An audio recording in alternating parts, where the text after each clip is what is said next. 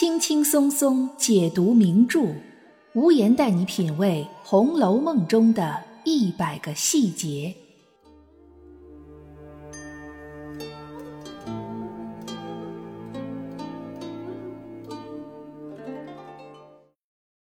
品读细节之美，发现别样红楼。大家好，我是暗夜无言，欢迎您收听原创节目《红楼梦》中的一百个细节。薛姨妈作为薛蟠和宝钗的母亲，从《红楼梦》开篇没几回就住进了贾府，此后便一直以贾母的座上宾的形象常常出现在《红楼梦》中。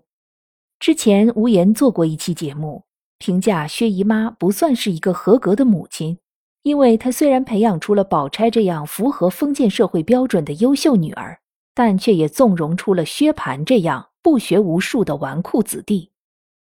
对于薛姨妈这个人物形象的评价，当然远不止这些。有相当一部分读者对薛姨妈的印象并不算好，认为她为了女儿薛宝钗的婚事，一直寄居在贾府，而且始终在一旁处处帮助女儿。还有读者认为，薛姨妈的标签“慈爱”的“慈”，甚至带着几分伪善的意味。那么，薛姨妈为什么会寄居在贾府不走呢？她真的是一位伪善的慈姨妈吗？薛姨妈在《红楼梦》里到底是一个什么样的人物形象呢？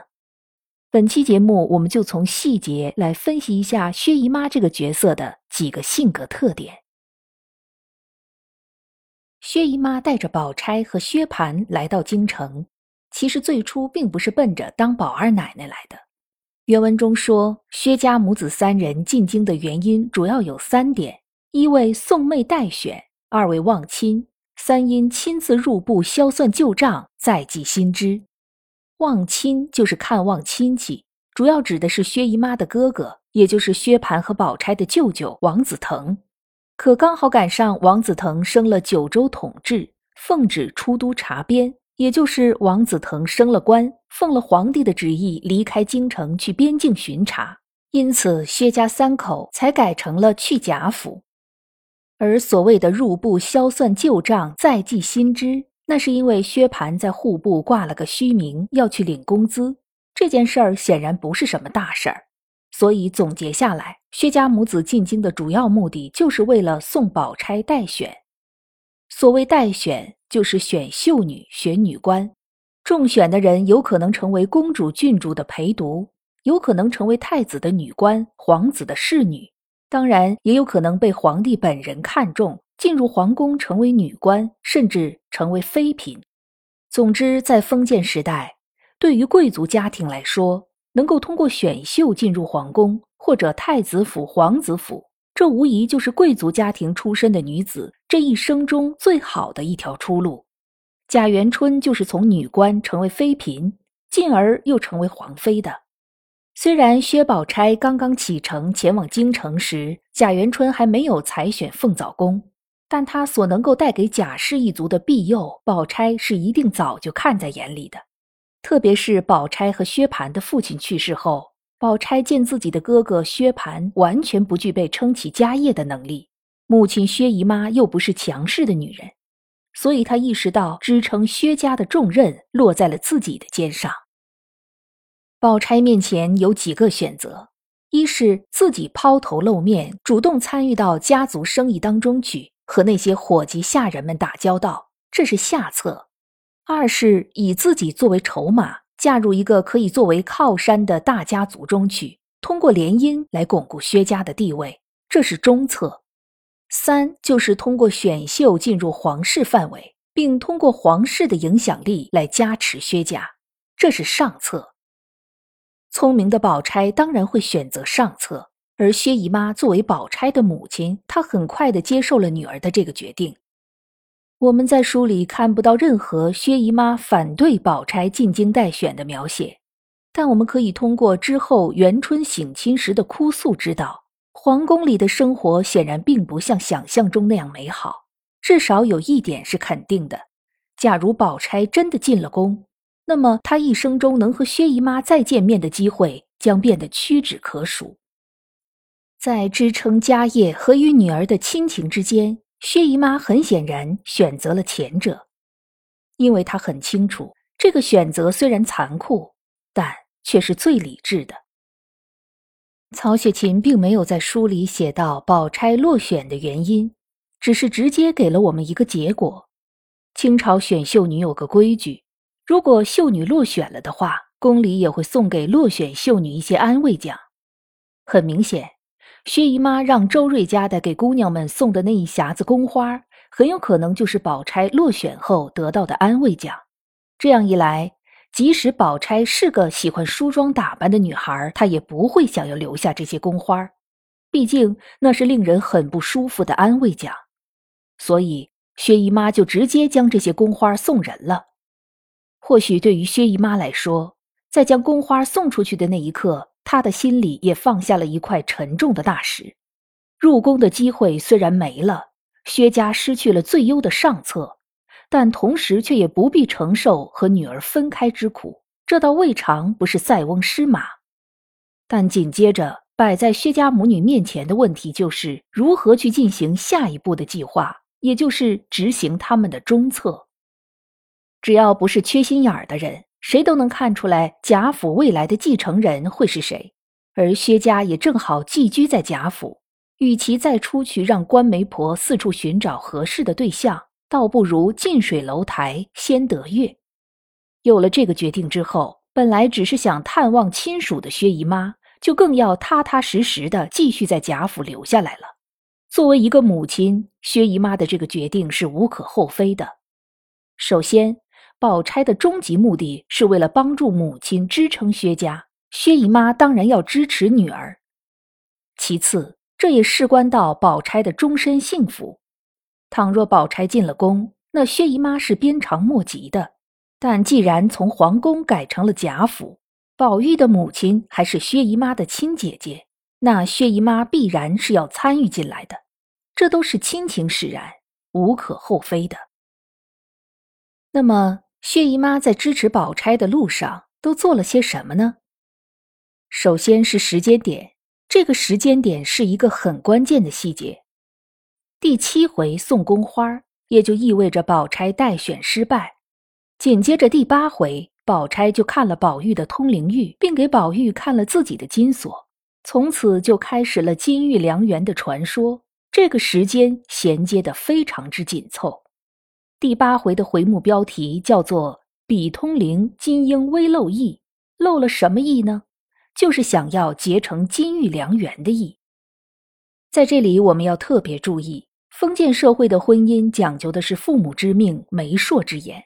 其实，宝钗和宝玉之间的婚姻，只要贾政、王夫人和薛姨妈三个人都同意了，那么不管宝玉怎么想，这都是板上钉钉的事儿。